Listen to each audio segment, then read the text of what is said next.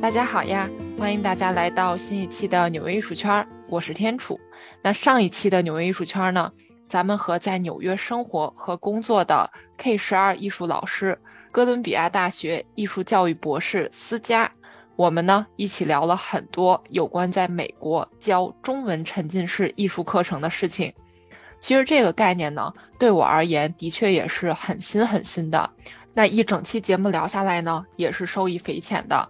那么今天咱们就和思佳继续这个话题，探讨更多有关在美国做艺术教育的故事，并且思佳也会讲一讲他身为纽约客在纽约生活的感受。为什么纽约大街上的所有人都是开启了暴走模式，仿佛真的身后有恐龙在追赶着一样？那咱们的节目就正式开始。你也提到了一个概念，又是一个新的概念哈，多元化艺术教育。那我觉得先给我们解释一下吧，这个什么是多元化艺术教育？好，这个多元化艺术教育，就我们说的是 multicultural art education，它呢是在美国可能近二三十年吧提出来的一个概念。首先要说一下这个多元化是什么意思，因为我们经常会听到多元化，然后你在美国经常会听到我们说 cultural diversity，就是文化多元化，对吧？但是呢，这个多元化不能只是肤浅的，就是理解为啊，我们就是学习一下表面的这种艺术形式。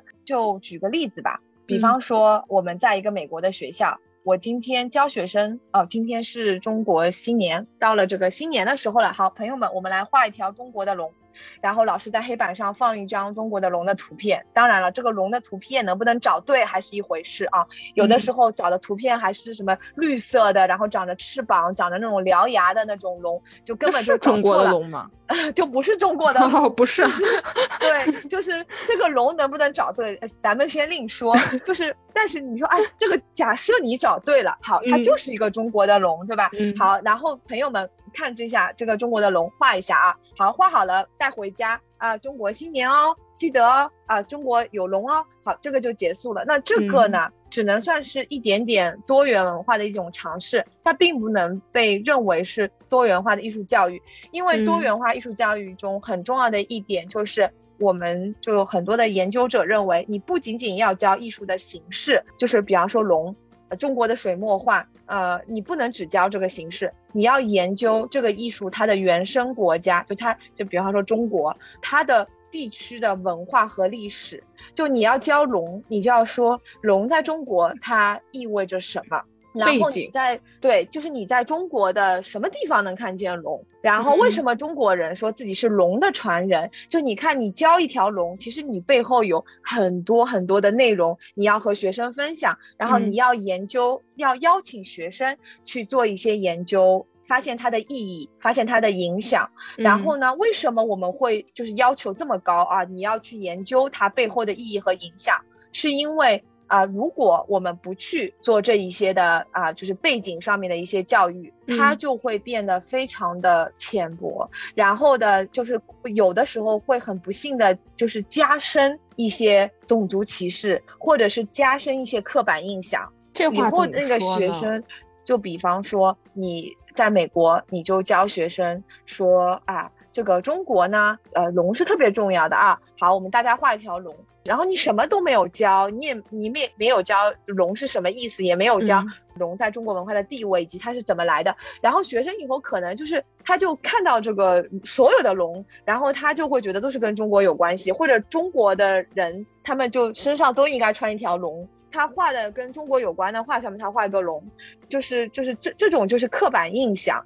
没有一个很深的了解，他就把一个图案。就和这个人联系在一起，就比方说，如果说你就是画那个，就中国的，我们说 Chinese takeout，就是中国的那种啊，在美国很多电影里面都出现那个外卖盒，然后他那个外卖盒一出现啊，就是中国，然后好像所有的中国人都要吃这个 Chinese takeout，因为这就是中中国菜。比方说，你跟学生讲中国人吃什么，你就说了一个饺子，你就结束了，那是不是所有的中国人他都吃饺子呢？那就是北方人肯定是吃饺子的，那南方人呢？就南方人是顿顿都吃饺子的嘛？有地域性，对 对啊，你看到一个中国人就说啊，你一定在家里吃饺子吧？就这种这种就叫做刻板印象。然后我们不希望我们学生就是有一个刻板印象，看到一个图，他就是这个种族的，好像这个种族的人不能有其他的选择，然后不能有其他的一种艺术的形式，所以这个要特别小心，就你不能只教一样东西，然后和一个文化联系起来。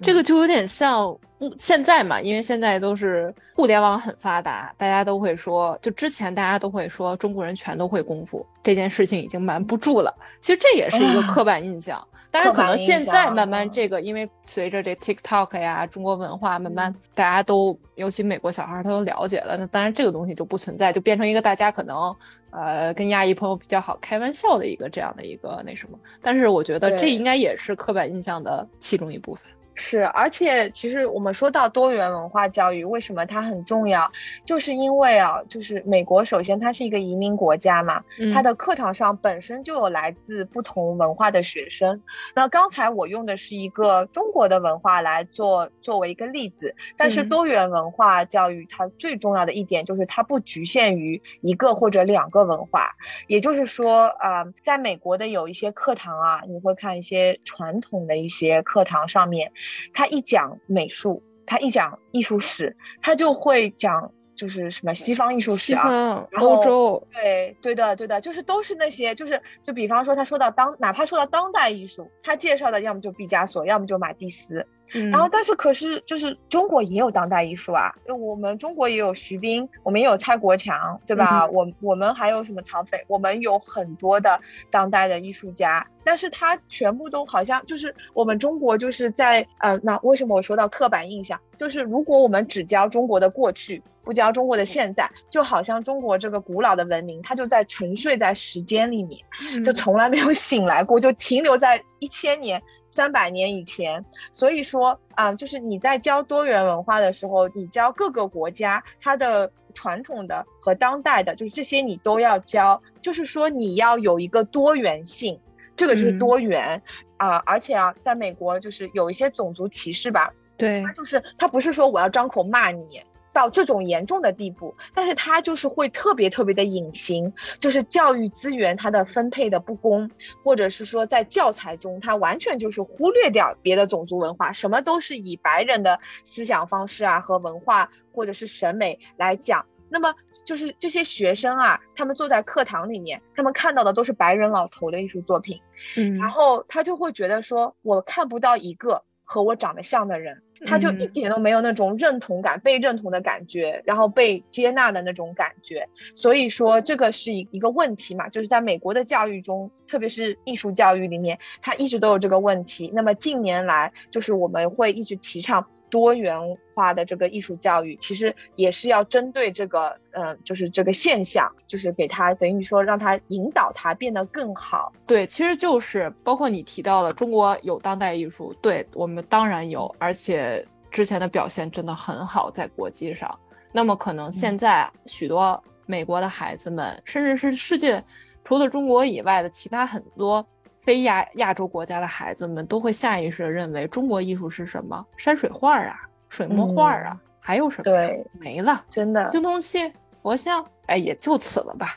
当代艺术啊，中国发展这么快了？这个不是我这话说的不对哈。中国的艺术发展这么快了，就大家会有这种就懵了，就孩子们也懵，你也不能怪他，这跟他们也没有关系，因为他们之前所接受的教育就是这样的。他没有多呀，而且，就你刚才说到这个特别有趣，因为我这个学期啊，我在哥大选了一门课，嗯，然后呢，他就是专门研究中国当代艺术，啊，中国就是中国当代艺术的当代性，然后我们就做了一些这种就是艺术史啊的研究，其中呢就有有一篇文章，就乌红嘛，就他是中国就是在美国这里的一个非常有名的。啊，中国艺术史的教授，然后呢，乌红呢，他就提到，他说他在二零可能是一二年还是一五年，我忘记了，就是非常近的，就近几年，他去开一个中国当代艺术的一个论坛吧，嗯，然后他他就会被提到一个问题，就是那个人问他说啊，中国已经有当代艺术了吗？你知道，就是这个还不是孩子，这个是成人来参加，对，来参加的都是业界的，然后他居然还能被问这样的问题，就是他们就觉得中国就像你说的，说到中国话，那就是山 山水画，就你你去那个谷歌上面搜一下，你就搜就是 Chinese art 中国艺术出来的全部都是山水，顶多给你来两个花鸟。对对对，就你一定要就 Chinese art。可能因为很多人他不了解艺术，他没有办法去加上 contemporary 这个关键词。那么你如果直接搜 Chinese art，哦，那那那绝对是百年以前的事情，少则百年以前，多则千年以前啊。对，所以像这一些内容，它都能被列入到多元文化艺术教育中。它都是它它这些问题，它都会有就是有探讨到。所以说，它虽然只说了是多元化或者多元文化，但是它其实讲到了很多点。第一，你上课的时候，你在教学的时候不能只讲西方的文化，你要考虑到各个不同的族裔的文化。第二，你在讲这些文化的时候，你必须要有就是说到他们的文化的背景，你不能只是教一个艺术表面的形式。而是要教它这个文化是怎么形成的啊，它的影响啊，它的重要的含义呀，它对这个这些族裔的这些，就是它或者说它原生国家，它的它的这个重要性在哪里呀？这些你都得教。然后第三，你不能只教，嗯，就是说古典的这一些东西，就两千年以以前的什么的。然后你比方说埃及文化，我们一讲就古埃及，然后中国文化一讲呢又讲到。就是过去的这些是吧？青花瓷什么的，就是很很容易就讲到了。啊，就是几百年前去了，对不对？然后他就是说，你不能只讲过去的，你一定要把当代的艺术加进去，就是因为这个和之前的那一点是相连的。就是你说这一个呃文化的时候，你要讲它的文化历史背景啊之类的。那么有很多古老的国家、古文明的国家，它在当代是什么样的一个情况呢？嗯，对吧？他们这个艺术是怎么样传承和发展的呢？所以你不能只讲一点就没了。然后你你比方说你说青花瓷吧，我给我的孩子。上青花瓷的课，我绝对不会只跟他们讲明朝的什么元朝的青花瓷，然后我会跟他们讲说，哎，比方说啊，元代啊一个青花瓷，对吧？画的是鱼，还有一些莲花啊什么之类的。然后在布鲁克林美术馆，然后我就会说，哎，现在当代艺术家啊，我们看一下当代艺术家，比方某某某受到了这个启发，他画了一个什么样的一个一个壁画。好，然后说到这个了以后呢，又会说，哎，你们知不知道中国有个地方叫景德镇？景德镇里面产了很多的这种瓷器。我们看看现在中国的景德镇是什么样的，看看中国现在景德镇的匠人他们做了一些什么样子的，就是瓷器。然后你会发现，哦，它一直在变换的，不是说中国只会出那种元朝的这种啊一个缸子啊或者一个花瓶。然后当代你在二十一世纪，你就在。去年景德镇开了一个什么展览？他做出来的这些东西是什么样的？所以我的这个课可能会讲很长时间，它可能不是一节课、两节课就能讲完的。就如果我要讲青花瓷，可能就是呃两节课、三节课，就是带学生去看各种各样的呃例子，然后呢去给他们看。各种各样的就是艺术家的作品，然后给他们一个很全面的一个认知，然后我才会说好，朋友们，现在是你设计你的青花瓷的时间了。你在设计的时候可以考虑一下，你要用什么样的符号，这个符号对于你来说它有什么样重要的含义？你为什么要这样子画？最后会让他们要写下来的，就是他们要介绍他们自己的艺术作品。就我的学生不是说我画完就结束了，你要给老师解释，你要给呃班级里的。观看的同学和家长，你要解释啊，我为什么要做这个创作？它里面包含的含义是什么？我的每一个啊，就是说艺术创作的这个过程是怎么样的？所以这个才是呃我说的多元文化，它是其实是一个很大的一个内容啊，不是说啊我就是教一些不同的。嗯，国家的一些艺术品就可以了。我明白你的意思，其实就并不是说我单纯的给学生们灌输一些知识，就哪怕是呃过去的也好，现在的也好，现在就其他的文化正在发生的一些呃就艺术吧，因为我们在谈艺术。不仅仅是只是疯狂的摁头给他们安利，给他们灌输，而是包括你刚才提到的学生们也要参与其中，不是听你老师讲完了就完了。无论你是做让学生再去做一个艺术作品，或者再让他做 presentation 也好，这个也都是在锻炼他们的思考能力，以及对。之后再遇到，那可能我不是景德镇了，那我可能在大学未来我要有个议题是研究南非国家的某一个地区的一个文化，那么学生他就有一个主动的、驱动的思考能力。嗯，多元文化教育啊，他很看重学生提问题的一个能力，而且特别是越小的孩子提问题的能力越重要。就因为你想，就种族的议题啊，就包括美国有很多的老师都说，就一年级的孩子他能学吗？他这么小，他搞不清楚的，对吧？对他不懂，所以很多老师他不教的，他就是哎，就喂给你，你我说啥你就你就学吧，就他不大会让学生去就是去涉足这些啊，因为这个东西在美。我也是很敏感的，但是呢，我觉得说是他是很敏感，我们可能不需要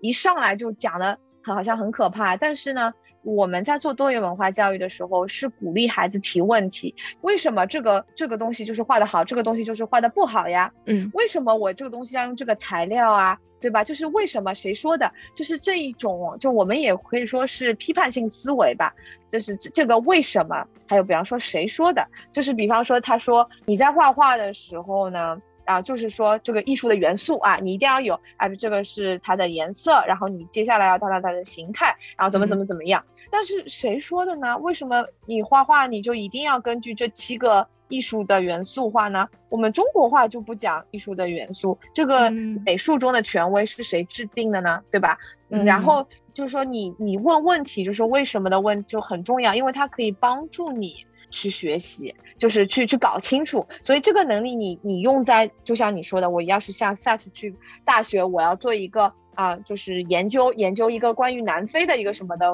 文化的议题，它可能甚至都不是美术课，它可能是历史课。它可能是社会科学，但是这种问问题的能力，你在美术课的时候也会被锻炼到啊。所以说这个东西就是相通的。嗯嗯，绿色的龙，哎呦，这个可多了。我在我看到很多老师教，就是你在网上搜吧，你就说 teaching Chinese dragon，你在 Google 上面搜，绝对能搜出来一堆乱七八糟，你根本不知道那是啥。就是这个是很很严重的一个问题。反正就是它出现了很多，我觉得就不对的。但当然也有些是对的。但是你要知道，如果你不是一个中国人，你怎么知道你拿的那个是对的还是不对的？我有给我学生有一节很 basic 的课，就是中国的龙是什么组成的，我就跟他们说有鹿的角、狮子的鬃毛，然后它有什么鱼的鳞、鹰的爪子，然后不了不了不了，就是给他们全部都弄一遍。嗯，就不是这样的，就不是中国的龙。对，你们记住了，然后可以去挑刺儿了。对，然后你就可以，然后他们说这个也不对，那个也不对。比方说这个小孩的脚不是鹿的脚，对，他们可喜欢了。所以我就是中国的龙，是我现在一年级、两年级就开始教的。所以我的学生到了两年级，他绝对不会再把龙给我画错了。嗯，现在已经好很多了。五年之前更可怕，真的就是中国文化越来越强势了，所以会有越来越多的中国文化的东西。五年之前真的是我连。备课的材料都找不到。刚才讲了这么多有关这个多元文化艺术教育的事情，那你在教学过程中有没有一些 challenge，就是有没有一些你觉得很难和很挑战的一些问题或者是难点？我觉得吧，这个难点其实我刚才就是有点说到了。如果我们在做多元文化教育，然后但是我呢做了，但是却做的不到位。就我教了，我教了一个表面，但我里面的内涵没有教。那么。它可能会导致我们刚才说的，就是刻板印象加深，或者甚至呢，就变成了一个文化挪用，叫做 cultural appropriation。这一个文化挪用，现在在美国的艺术教育界是一个非常热的一个议题，因为呢，现在越来越多的老师都明白了，哎呀，多元文化教育是非常重要的，就是很多学校都会鼓励老师有更多的就是不同的文化加入到那个美术课里面。但是呢，大家就发现一些问题，就比方说吧，有一些学校，他呢平时呢也不教啥，他就在农历新年的时候，他搞一个晚会。让大家就是说啊，吃一个饺子，看一个中国的扇子舞表演就结束了。然后平时他完全不提中国的历史，然后他也不提中国现在是什么样，所以学生就以为呢，现在呢中国人呢每天吃着饺子，穿着这个 中国扇子舞的衣服，然后每个人回去都会舞扇子，这个就特别嗯常常见嘛。而且我补充一句，而且五年十年全是这个样子，就是每 一个年 每一年都是吃饺子、舞扇子，对，还要干嘛？对啊，就对对变的就就节目也不变。然后呢，对对他们穿的衣服嘛，比比方说啊，就是学学生家长收到了一个学校的一个信信息，说我们要庆祝中国农历新年哦，明天全部都要穿旗袍哦。然后他们也不知道旗袍是什么样子的，就亚马逊上搜一搜。那有的人旗袍买的是对的，有的人的旗袍呢看着就怪怪的，你知道就哪里有点不对。就是有的人甚至呢，就是他们不是中国新年买了件旗袍嘛，到了就是美国的 Halloween，就是他们的那个鬼节。啊，大家不都要装扮起来嘛？对啊，万圣节要装扮起来，然后他们就穿着中国的旗袍，什么拿着中国的扇子，就跑过来，就作为他们当天的一个装扮。这个我们一直说是非常非常的，它就是，哎，怎么说呢？他就是非常的 offensive，就他非常的让中国人或者是让所有的华裔吧，可能就会觉得非常受到侮辱的。因为你像你是鬼节，就别人穿着这个就是什么带血的那种僵尸的衣服，嗯，然后你就就有那些小孩子他会穿中国的旗袍，就扮中国的娃娃什么，嗯，那个真的是非常的不好。那这个就是文化挪用，因为你用了我们中国文化相关的这些符号和我们的文化的。就是很重要的一个文化的一个内容，但是你没有用对它，然后你用对非常，表面对非常表面的一层东西，就用了个皮。所以这个东西呢，就是我们说的文化挪用。你说说，哎呀，我的这个意愿是好的呀，我要接触各种各样不一样的文化呀。可是你用错了，你就对别人产生了一种侮辱性。还有就比方，然后呢，他就是又回到这个画龙的这件事情上面，他就说，哎，我们来教一下中国的龙。然后就是你个在谷歌上面搜了一下，老师也没有检查这个中国的龙是什么样子的。我们中国人可能自己都没有。我如果现在问你说中国的龙的所有特征。你来讲一下，呃，你可能都一下说不出来，对，说不出来的，呃，所以你想，但是中国人因为凭借着我们从小看到大，你一眼就可以看出这是不是咱们中国的龙，对，就是有那个 sense，有那个 感觉，虽然我说不出具体的，但是我总能说出你哪儿 不对。对，是，但是呢，你如果是个美国老师啊，你从来没有见过中国的龙，你随便上网搜一下，你也不去核实一下，你就让学生画，那么很有可能最后呢，你找到的那个示例图是什么？一个绿色的龙，然后它长着这个翅膀，喷着火，然后有蛇的三角眼，还长了那种尖尖的那种就是刺，这个东西它就完全不是中国的龙，你就加深了一个误解，对不对？然后他以后永远画的都是错的，就是永远都没有掌握真正的中国的龙。是什么样？就说到了这个文化挪用嘛，它是指就是占强势或者主导地位文化的人，就比方说美国的白人啊，他们在自己的艺术作品或者他们日常生活中，他们就直接挪用了相对弱势的文化，就是相对少数的少数族裔的文化。然后呢，他们就是啊，这里就我我就要说一下，这个弱势不是说字面含义，是是指这些人更少，少数族裔，所以他们的文化没有显得像。美国人的这些就是白人的文化那么强势啊，嗯，然后他们的这些服饰啊、音乐啊、这些符号啊，就直接用了，但是没有体现出来它重要的含义。这个是文化挪用的一个定义，就是我刚才已经说过了，一个就是万圣节化妆舞会，对吧？因为文化挪用，它其实也是和殖民主义联系在一起，因为他们觉得它加深了这个社会的不公平。这些有强势文化的人，他利用自身的优势嘛。第一，他用的不合理；第二，他是他把我们少数族裔文化的，就是文化里的人，我们本来是所熟悉这些的，这些东西应该由我们来创造，然后钱应该由我们来赚，他剥夺了原本属于我们少数族裔的机会啊，因为他们的文化比较强势嘛。他们用了就用了，赚的盆满钵满，或者得到了满堂的喝彩。但是我们少数族裔的人，本来我们能够引以为傲，我们能用的东西就不是特别多，还被他们再拿掉了一些，还用错了。所以这就是双重的这个不公平、伤害。然后对，也是伤害。所以说，如果一个老师他只教授学生一些文化符号吧，或者他就用一个很简单的手工来概括了整个国家的文化。那么以后学生呢，他就可能会有意或者无意的，他会做文化挪用。就最可怕的是，他可能是无意的，他不是故意要伤害你的。他也是不自觉的去做出这种事情了。对啊，就比方说刚才我们又说到那个龙，好，就算这个老师他找了对的图片，他就真的就是中国的龙。这个学生呢，他学的很认真，然后他也记下来了。好，这个中国的龙啊，它就是什么鹿的角、狮子的毛、狮子的鬃毛，然后什么金鱼的尾巴、蛇的鳞，他全部都给你记下来，一点都不错，可以画一条龙出来，那这是非常好的一件事情。但是呢，如果老师没有说文化历史背景，他说哦，这个龙是非常非常有威力的，然后他就说到这边就没了。这个就很有可能出现个什么情况呢？就是下次可能在另外一个单元，然后老师说啊，朋友们，我们今天来画一下英雄这个主题，请你们画一下你心中的英雄。然后这个学生他很有可能就画一个屠龙者。当然，这里面的龙，学生刚刚学了中国的龙，他就把它用进去，他觉得很酷啊。呃，我用了别人的文化，但是问题出在屠龙者这个故事，它是来自于西方，叫做 Saint George 屠龙，它是一个家喻户晓的故事。但是龙在这里是邪恶的象征，嗯，然后屠龙者在西方被视为英雄，但你把这个语境带到中国的龙里面，你觉得是不不对的，不合适的。对，太糟糕了，因为此龙非彼龙。就你在说 dragon 的时候，你说的到底是西方的龙还是中国的龙？就是说你在中国啊，我们龙是什么？它是中国的人的精神啊，它代表的是好运和权力。然后你要屠一个中国的龙，还是个英雄？你觉得这是什么意思？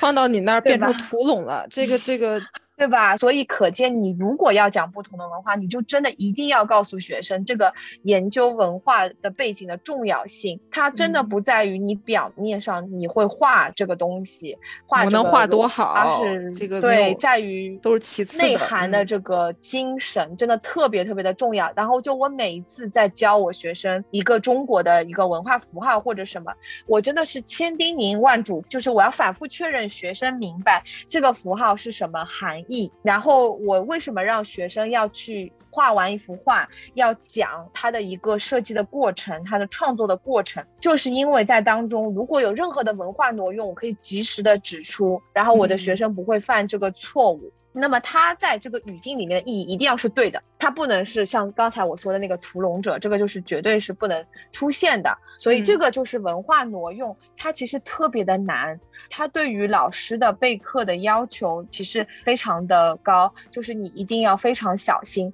你不要触及到了这个方面，它很敏感的嘛。比方说啊，我教中国文化，那我肯定是很如鱼得水的，因为我自己就是中国人。但是我有的时候在教墨西哥的他们的那些文化，比方说我们的学生会做那种墨西哥的这种，墨西哥有种木雕叫 Alabrije，然后它也是各种各样的神兽，然后有鲜艳的色彩和图案。然后我在教这个的时候，我。我就真的要查很多很多的资料，确保我不要讲错什么话，然后嗯，不要变成文化挪用，这个东西备课量就会变得很大。这是一种尊重老师，你总感觉就是我们作为学生的时候，你总感觉老师讲出来这个一个知识点好轻松啊。但其实像你这样，你需要大量的时间去备课，任何一个知识点都要确保它是正确的，尤其在这种多元文化教育当中。对，就是他有一个你你的老师，就是当然了，也不是说你第一天就可以这样子做好的，所以这就是为什么我们会一起，就是我和其他的一些作者一起，我们会出版这种教材。其实呢，如果你有心的话。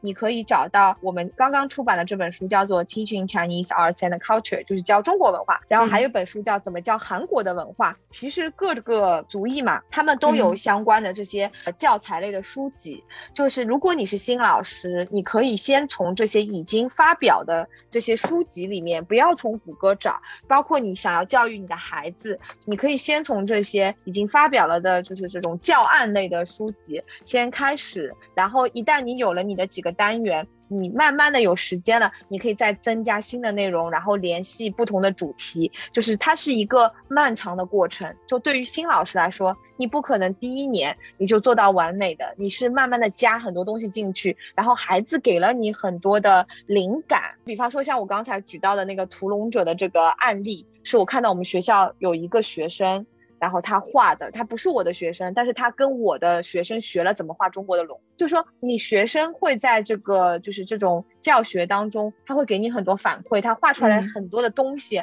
会一下子给你一些启发。那么，所以它是一个漫长的累积的一个过程。嗯，不是一蹴而就的，绝对不可能一蹴而就。嗯嗯。啊，整个教育圈，无论你教任何一门学科，其实都会面临到这个问题。艺术呢，就是文化挪用特别特别容易出现，所以我们现在包括明年，就是美国有一个美术老师的一个就全国性的组织叫 NAEA。它就是明年的议题，整个围绕着这个文化挪用，因为现在越来越多的这个，就是大家就是开始关心这个东西，就是这也是说，这教育界也在进步。就是一开始大家就觉得我教什么你念上就是了，然后黑人和白人还是分开来的，对吧？他们是种族隔离啊。后来进步了一点，说哦，我们不同的族裔可以一起上课了。然后接下来就看，哎，那你上课你用的教材你在教什么呀？这个教材发现，哎呀不行，有问题啊。它有很多隐形的种族歧视在里面，所以啊在改，然后它其实就是对于这个教材它的一个改革从来没有停止过，它就一直在进行中，所以这就是为什么就是我这个多元文化教育可以就是可以作为我博士的一个研究方向，因为它其实涵盖面特别的广。其中有很多点都是很值得研究的，所以我觉得我们特别需要一个课程体系。就是我的目标就是，你可能说过了十年，你又被问到同样的问题了哦，然后你就说，哎，你看这里我们已经有很多研究成果了，然后这是我们的呃体系，我们这样教，对吧？嗯，这是需要一个现在所有人一起努力。再加上时间的一个沉淀吧，因为总不能一蹴而就的。呃，在接受过这些多元文化教育的孩子们长大之后，这个现象才会有所呃慢慢的去改善，并且现在并不是我相信并不是所有学校都有这个多元文化教育的，所以这个还真的是地理上一点点扩散，时间上一点点的去积累。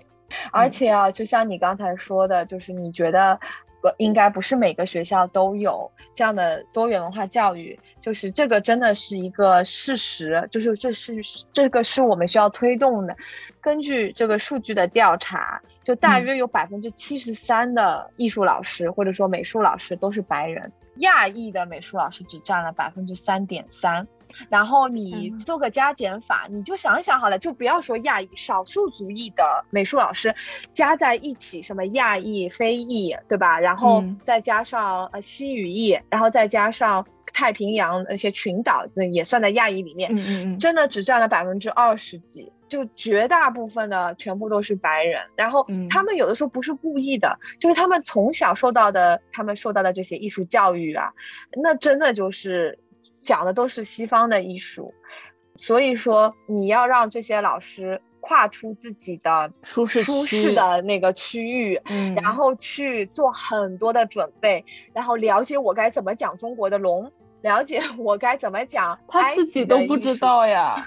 对啊，那他自己也得去学，是不是？所以就是这个东西就真的是呃挺难的吧？就这这跟那个比例有关系的，对吧？呃，你的你的艺术老师很多就都是白人，然后然后你说不行，我们一定要讲各种各样的那个种族的东西，人家说哎，我们已经教了，哎呦你怎么要求这么高？现在还要我们再去研究它的背景、它的历史，研究过去和现在，这这个是不是有点难？所以说它就是一个漫长的道路。嗯。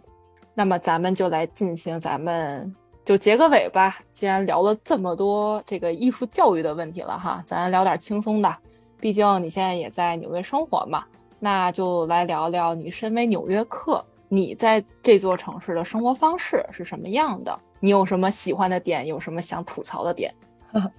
这个你知道，我在二零一三年啊，那个时候我刚刚来美国，然后我来了纽约，在 NYU 读书嘛，那个时候。我真的是超级爱纽约这个城市，就觉得花花世界，嗯，就是好新鲜啊，对，就是很开眼，然后就每天都有做不完的有趣的事情，啊，而且身边的人都非常有趣。我还第一次去了夜店，在夜店里面遇到了一个男生。然后他呢，在我毕业之后就成了我的先生，所以对我来说，纽约是一个很好神奇、很神奇的城市。对，就是就改变人生的城市啊！我呢，那个时候就觉得纽约什么都好，我打一百分。但是呢，后来我和我的先生就搬到了华盛顿 D.C.，因为他工作学习的。原因嘛，在那边就是生活了六年，直到去年我才因为要回哥大读博士才搬回纽约。就是说，在 DC 的日子真的和纽约就很不一样。我从小呢就是在大城市长大的，就是呃上海，就是也是人很多啊，人挤人，然后这种城市的那种氛围吧，啊高楼大厦。到了纽约也是，所以就是我就觉得纽约就无缝衔接了我的生活。然后到了 DC 了以后，哇，完全不一样，那边就是好山好水，但是有点无聊嘛。无聊。然后 对，就生活节奏很慢，但是 DC 实在是自然风景太好了，路上太干净，然后还有樱花。就这一年四季啊，就是这个周围的这个大自然，就让我的整个人的生活都慢下来，就是放松下来。然后再加上我有一份很喜欢的工作，就是我还挺喜欢我在 DC 的生活，所以就导致了我搬回纽约。然后就最近，而且是疫情以后嘛，搬回纽约，我觉得简直就是太不适应了。那有什么不一样呢？跟你六年前在纽约读书生活的？那会儿那个感觉，就首先啊，我觉得我的一个原因是因为，就是我从 NYU 在 NYU 读书变成了在哥大念书，然后它的这个社区的环境就不大一样，对吧？我在哥大附近就是坐，特别是晚上如果要坐一号线，我就会有点紧张嘛。然后因为那边的犯罪率会有点高，还有一个原因就是因为这次我回来了以后，我同时全职的工作，然后我又要读博士，就我真的就是觉得压力就挺大的。然后纽约呢，就是疫情结束了以后也没结束，不对啊，纽约这个就是疫情之后吧，嗯，它变得非常的就是奇怪，有很多那种很奇怪的人。他会在地铁里大吼啊，呃，包括袭击亚裔的事情发生啊，什么推下站台这一些啊，然后你就觉得，就每一天你在地铁上有一段时间都会遇到一个不正常的人，他们充满了创意，从来不重复的做着奇怪的事情。我太同意了，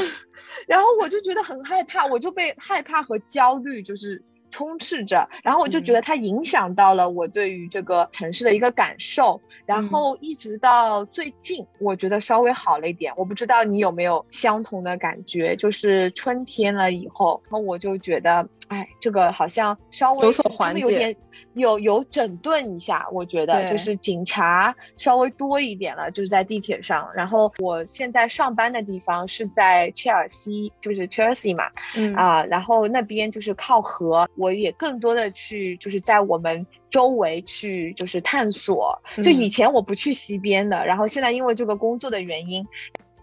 到了春天嘛，天气暖和了，我就在周围多走一走。我发现，哎，这个区域还就挺好的。在那个我们就是我们工作单位，它会有给我们一些员工福利嘛。然后其中就包括了，就是在 Chelsea 河边，它有一个 fitness center，就是一个健身的一个地方。我就能在里面游泳，呃，在河边的这个游泳池里面游泳，然后我就觉得哇，一下子把我的感官也就改变了很多，就觉得又可以亲近自然了，又可以做一些减压的事情。所以其实我觉得它和个人选择也有关系。其实纽约可能它真的就是这个纽约，它可能会有一些变化，但是更关键的是可能当时的心境啊，然后还包括你住在哪里，你在哪里工作，在哪里念书，它可能多多。多少少都会就是影响到你在纽约的，就是这种感官或者是这种生活方式。其实，在纽约你完全可以选择你想拥有的生活，你想拥有的生活方式在这里都可以满足你。你可以就像你说的一样，我可以一边搞学术一边上班，没有问题。我也可以像我这样，除了工作之外就是躺平，也是没有问题。当然更不用提，比如说我可以去夜生活很丰富呀，包括我也可以。踏踏实实的做科研、做研究，我也可以在华尔街疯狂的赚钱。就这个城市，总有一个角落，总有一块地方，总有一个社区是适合你的。是啊，而且我觉得纽约有一个就是很好玩的地方，就是有很多人他们就是会研究一些这种奇奇怪怪的东西，或者说是比较新奇的一些东西，然后就会有很多的这种什么 workshop，或者是这种工作坊，工作坊，嗯啊，然后这种活动啊，就是这种。很多的非营利组织，然后他们会组织起来各种各样的活动，就是你只要去找，你你就有心，你要找，你就会有各种各样好玩的事情，你可以参加。啊，我上周有一个活动，就是他带你暴走这个整个 Chelsea 这个区域，然后他就是专门给你讲解这里面的 Art Deco 风格的建筑，呃，就是都是志愿者什么的，然后他就给你讲啊，这个有什么故事，这个是哪个设计师设计的，就让你很就完完全全去了解你工作和生活的这个街区。啊，我觉得这个也很好玩，就是。如果你是一个好奇宝宝，我觉得纽约真的是挺适合你的。你就是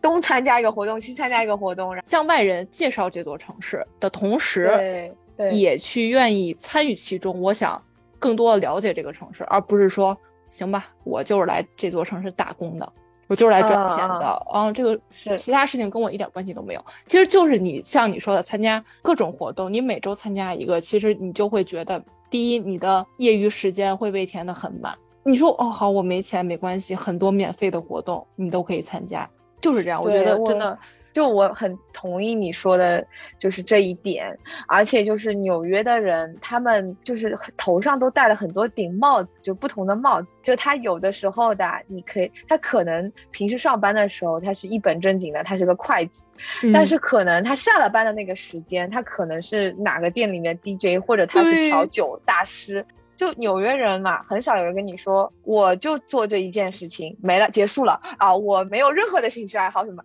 就我觉得纽约这边的人呢，他们都很有特点。你随便和哪一个人聊一下天，你都会发现他有一些很特别的地方。就比方说，我有一些同事，然后就平时嘛，我们大家就聊天说，哎呀，你下班了什么的。然后我可能我一个同事，他可能平时看上去还挺严肃的，他就教科学。结果他跟我说，他说，哎呀，我接下来要就是下班了以后，我要去哪个健身房教这个。教跳舞，就是他那个什么桑巴什么的，啊，就是他可能就是有特别多的身份，然后一个人在做各种各样的事情，所以你就看到你来纽约，如果看到大家都跑得很快啊，就我发现你在纽约对吧？你稍微走慢一点，一定会有一个人跟你说 excuse me，然后就很急嘛，突然间从你身后，对。对，就是冲冲出来，其实就是真的不是，有的人就说啊，纽约人都好粗鲁啊。他们怎么就是这么没有礼貌？其实是因为纽约人嘛，他们真的赶着下一场做的事情，就是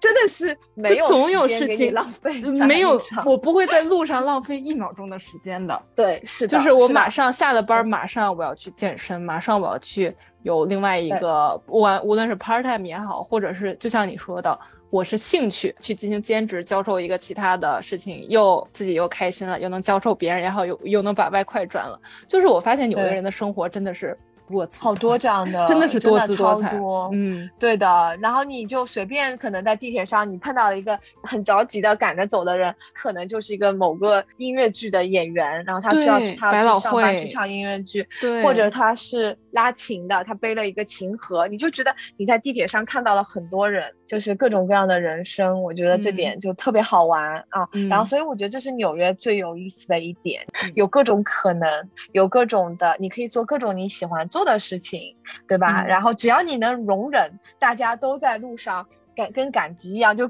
是的都急性子，就急急急急什么呀？就特别是我去了 DC 两年以后，然后我回到了纽约嘛，我在路上面，我就真的是很受不了，为什么所有的人都在就都在赶嘛？然后我现在也成为了那个人中的一员，一员。每天早晨去上班是没有问题的，因为早嘛，老师都是七点多，然后去上班，没有人，我就特别惬意，就感觉我自己享受的整个这个 highlight。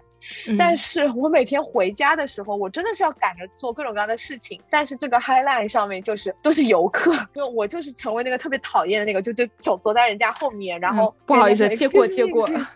对，然后就是在那边，然后我就觉得特别好玩，就看到了以前讨厌的。就 是这个叫什么？自己 讨终终究变成了自己讨厌的样子。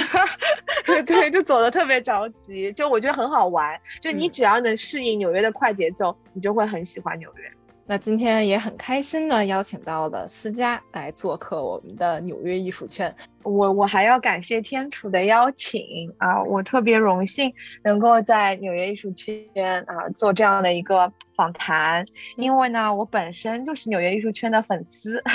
就我一直听天楚你的节目，就本身就是特别喜欢你，然后很喜欢我们纽约艺术圈里就是聊的这一些内容。所以呢，就是今天有这个机会啊，然后可以就是从小粉丝成为了访谈的嘉宾，我也觉得非常的荣幸，也可以贡献一下我自己的一些角度和观点吧。我我我太开心了，这个对我莫大的鼓励嘛，特别棒。然后我们的节目现在也一百多万的点击量了，就是也特别感谢大家，包括思佳也算是其中一员，就是一直在听我的 节目，我也特别特别的感激。然后当然啦，纽约艺术圈也会越做越好的。那我们就一起说个再见吧。好，拜拜，拜拜。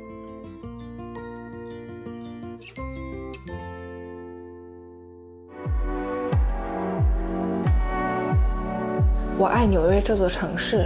它满足了我对艺术的所有幻想。希望你也会和我一样爱上它。这里是纽约艺术圈，我是天楚，我在纽约。